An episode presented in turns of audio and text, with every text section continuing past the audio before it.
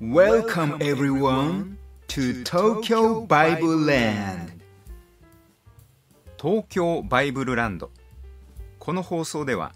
イエス・キリストと聖書についてお話しします。皆さんこんにちは。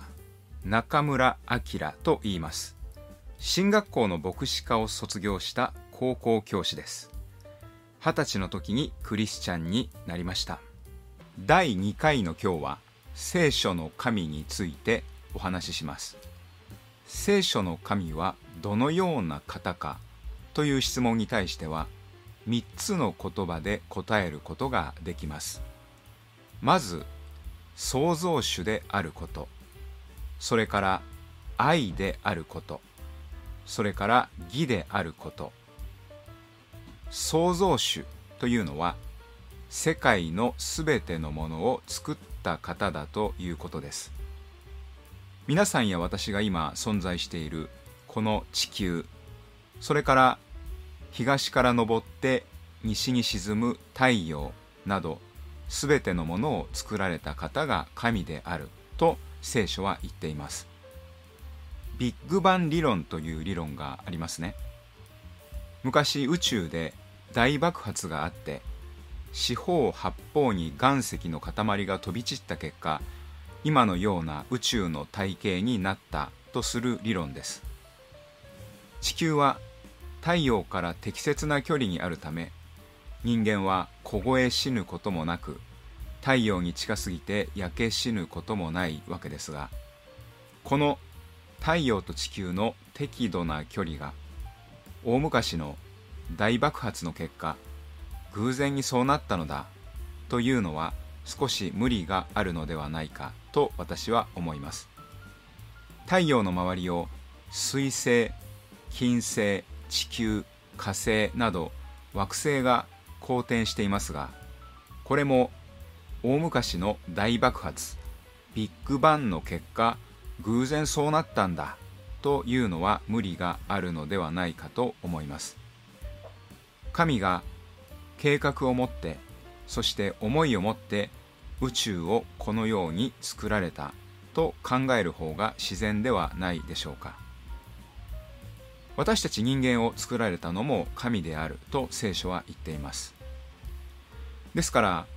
神は小説家に例えることができます。小説家は自分の作品の登場人物をどのようにでもすることができますね。ある人は3歳で死んでしまったりある人は90歳以上になっても元気であったりします。私たち人間の寿命というものも神が定めています。ですから皆さんも私もあと何年生きられるかそれは分かりません。神が定めています。この世界には景色の美しい場所があります。例えばナイアガラの滝キリマンジャロあるいは富士山も景色がきれいな場所です。そのような景色なきれいな場所春には桜が咲き秋には紅葉が美しいそういった場所が地殻変動の結果自然にできたのだというのも無理がある考え方ではないでしょうか。神がそのような地形を作られたと考える方が自然だと私は思います。聖書には私たちの周りにあるものを見れば神が存在することがわかる。そのことについては誰も言い訳をすることができないと書かれています。ですから一生の間生きていて神の存在に全く気づきませんでした。という言い訳はできないと聖書に書かれています。旧約聖書伝道者の書12章1節にはあなたの若い日にあなたの創造主を覚えよと書かれています。神奈川県横浜市にある私立の女子校横浜共立という学校は校舎の正面玄関を入ると真正面に大きな文字であなたの若い日にあなたの創造主を覚えよという言葉が貼ってあります。そこに通う中学生高校生に対して学校が最も伝えたいメッセージがあなたの若い日にあなたの創造主を覚えよというメッセージなのだと思います。とてもいい学校だと思います。この聖書箇所の意味は創造主がいるんだと知るところでとどまるものではありません。創造主がいる。創造をなさった方がいる。ということはその裏に考えがある。ということです。小説家が小説の登場人物について設定をするときにこのような性格を持った人物にしよう。このような職業を持った人物にしよう。考えがあって小説の登場人物を設定しているはずです。それならばなおのこと神は私たち人間一人一人を創造なさった時にお考えがあって創造をなさっています。この人にはスポーツを頑張らせよう。この人には音楽で頑張らせよう。などお考えがあって私や皆さん人間一人一人を創造なさっています。伝道者の書12章1節の「あなたの若い日にあなたの創造主を覚えよ」という言葉の本当の意味は創造主があなたを創造なさった時のお考えが何であるか祈りを通してあるいは状況を通して知りなさいということです。神様がこの人は将来スポーツ選手にしようと思っている人がいたとします。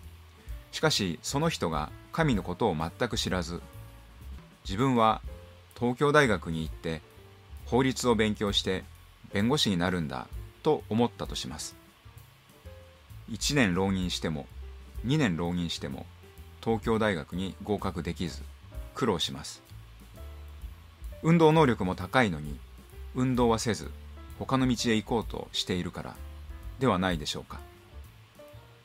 神がこの人はスポーツ選手にしようとお決めになったのであればその人がスポーツを頑張れば必ず成功します。創造主がスポーツ選手にしようと心に決めているからです。例えば80歳になって創造主の存在を知ったという人がいた場合それはそれで素晴らしいことだと思いますがその人の80年間は創造主の存在を知らずに生きた苦しい80年であったに違いありません。もし幼い頃に神を知っていて神が自分を創造なさったのだ神が自分を創造なさった裏には神様のお考えがあるのだということを知っていれば祈りを通してあるいは状況を通して神の自分に対するお考えを知ることができます。そしてその方法に進んでいけば必ず成功するわけです。なぜなら神が決めている方向があってその方向に自分も進んでいくからです。ですから今この放送を聞いている皆さんも現在どのような年齢であるか様々であると思いますけれども自分を作った創造主がいるんだ。神が自分を創造した時には必ず考えがあって創造したのだ。ということをぜひ知ってください。そして祈りによって神が自分を創造なさった目的を知るべきだと思います。神様あなたが私を創造した時のあなたのご計画あなたのお考えを知らせてください。このように祈ればおそらく皆さんの心の中にその答えは与えられるはずです。なぜならば神は私たちが神の創造の目的を知ることを望んでいるからです。それは私たちが何もしなければ知ることはできません。祈りを通してあるいは聖書を読むその中でわかるということがあるかもしれません。私は40歳を過ぎてから自分は言葉を人々に教えるということが神の私に対する創造の目的であると確信を持つことができるようになりました。教師以外の生活をしていた時期もありますが状況からあるいは祈りの生活の中で言葉を多くの人に説明するというのが神の私に対する目的だということについて今では100%の確信があります。自己紹介の際に私は高校教師だというお話をしましたが教えている科目は英語です。日々言葉を多くの生徒たちに教えているわけです。またこうして今皆さんに対して聖書の言葉について解説をしています。言葉を多くの人々に教えなさいということが神の私に対する創造の目的だということについて私は100%の確信を持っています。皆さんに対しても神が皆さんにさせたいこと。皆さんを想像なさった時に神がお考えになっていたことが必ずあります。ぜひそのことを祈りによって知ってください。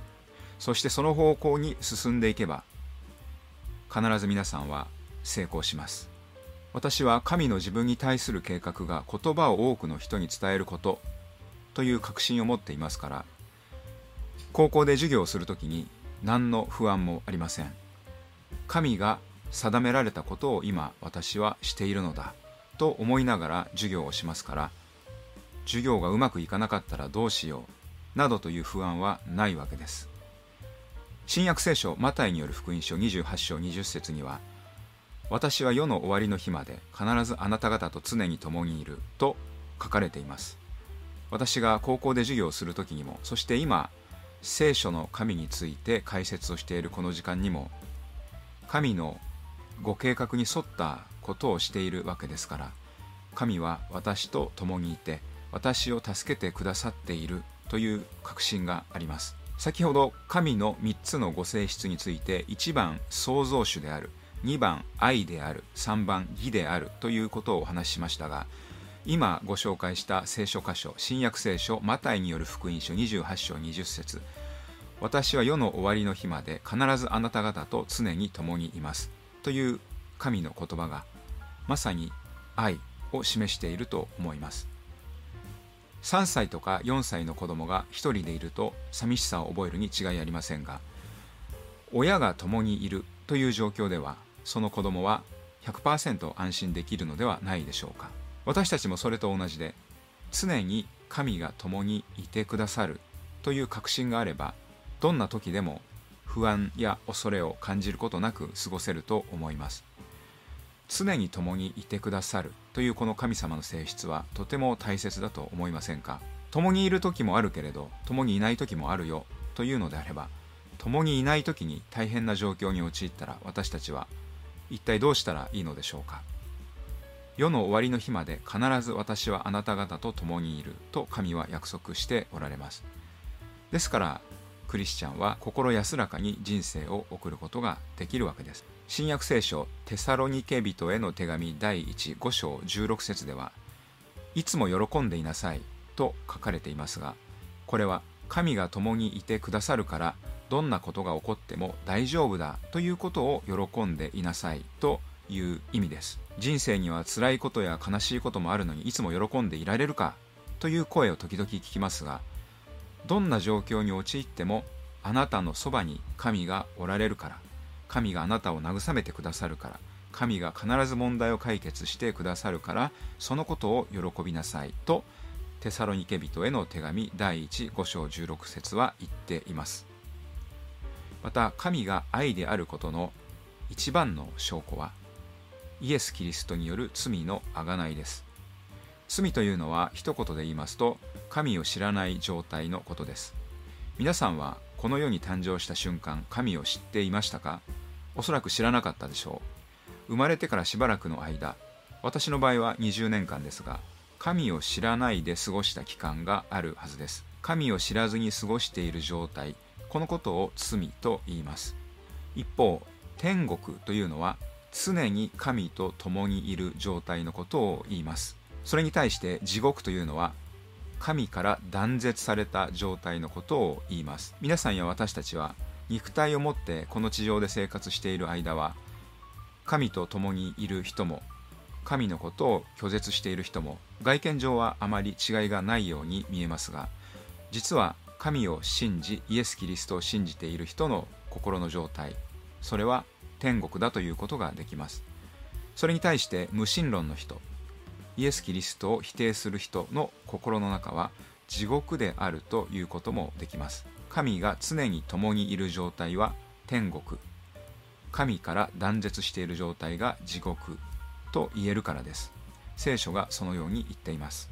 そして神の性質創造主である愛である義であると3つ申し上げましたが3番目の義であるという義という漢字は正義の義という字です。英語では righteousness と言います。つまりこれは神は嘘をつくことができないという意味です。神に敵対する勢力として悪魔あるいはサタンという存在が聖書には出てきますが聖書には悪魔は偽りの父であると書かれています。ですから神はその反対偽りの全くないお方ということになります。つまりこれは旧約聖書39巻新約聖書27巻に書かれている内容は必ず実現するということです。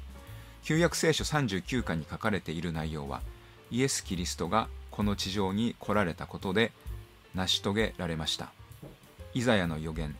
エレミアの予言などさまざまな予言はイエス・キリストを通して成し遂げられました。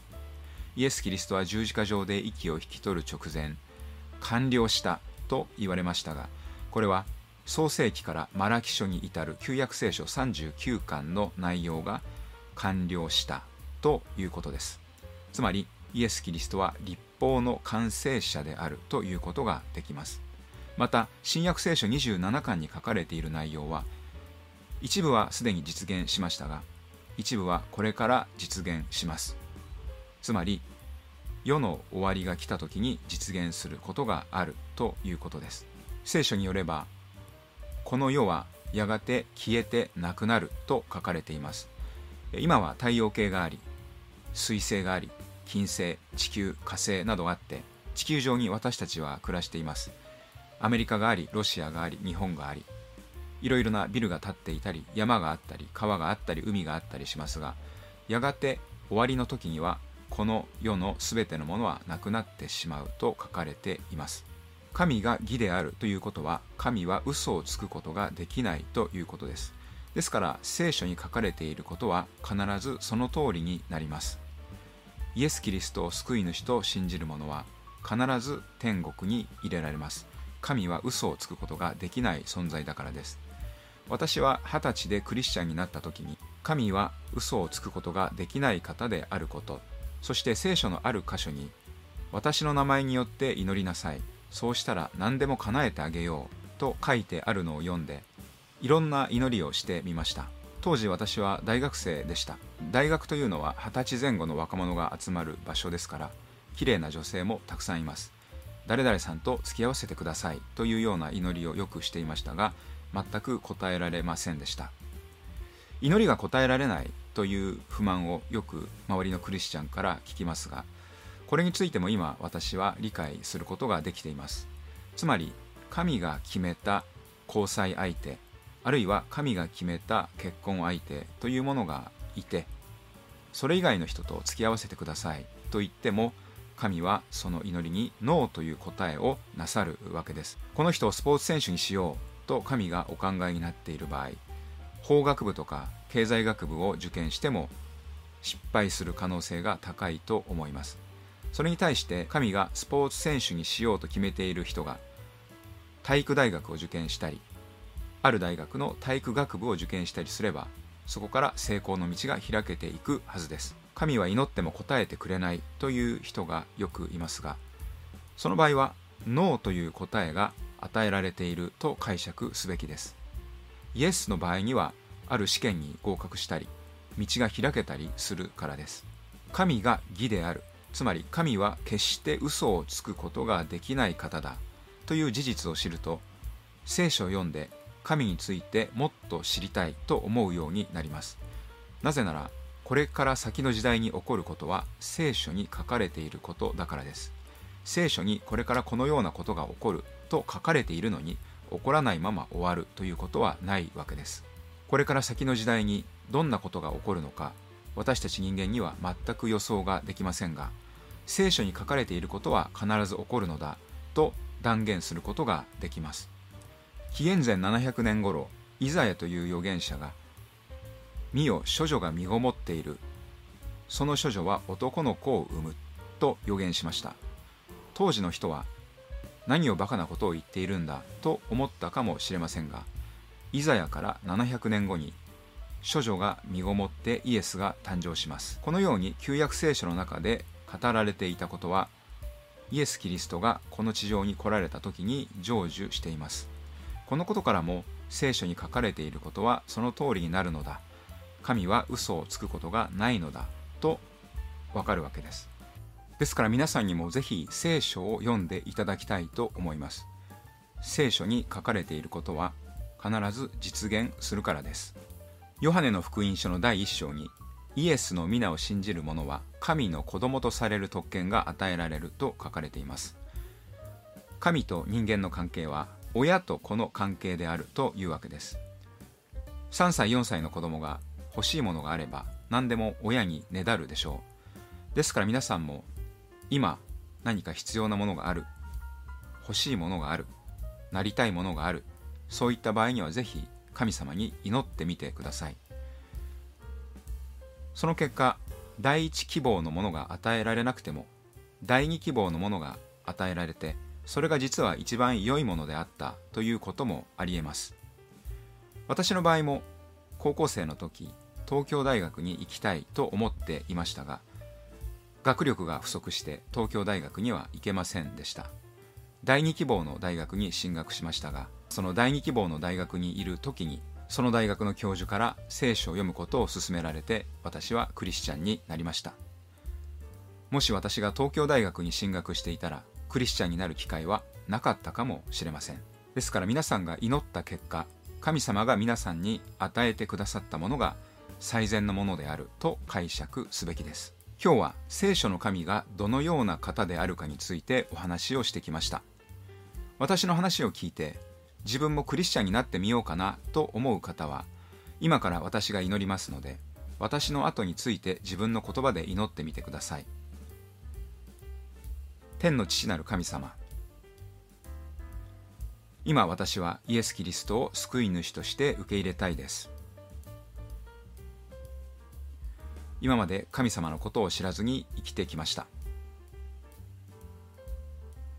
今日からは神様を私の人生の主人としてお迎えいたします。イエス・キリストが十字架で血を流しまた命を捨てたことによって私の罪が許されたと信じます。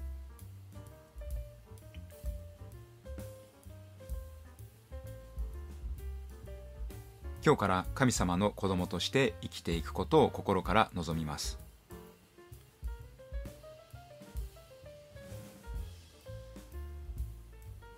イエス・キリストの救いの御業を信じます。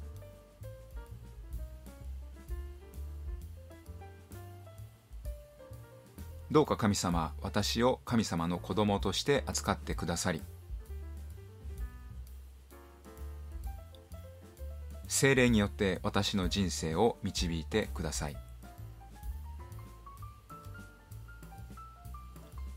神様どうか弱い私を憐れんでください。